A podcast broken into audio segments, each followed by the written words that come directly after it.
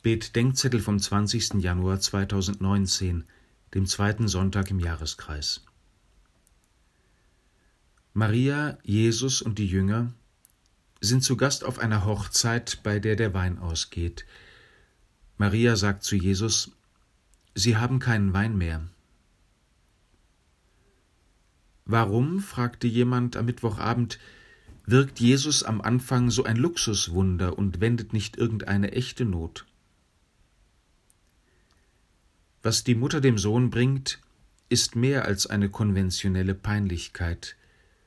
Sie bringt die Grundnot der Welt, den Hunger der Satten und die Traurigkeit der Optimisten, die Zukunftsangst der Fortschrittsgläubigen und die Langeweile der Dauerbespaßten, das Ungeliebtsein der Freiheitsverliebten und die Trostlosigkeit einer mit sich beschäftigten, reichen, kinderlosen Kirche, die alt aussieht. Sie bringt den verlorenen Geschmack an der Liebe und am Leben.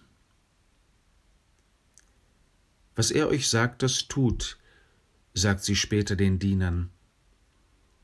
Wo die Jünger diese Not zu Christus bringen und hören, verstehen und tun, was er sagt, wo sie täglich treu das Wasser des Alltags schöpfen, um des großen Festes Gottes willen, da fügt der Geist die Gaben zusammen, da wird Wasser zu Wein und die Verlassene zur Braut, weil die Hochzeit der Welt begonnen hat, der Schöpfung mit ihrem Schöpfer, des Menschen mit Gott und der Kirche mit Christus.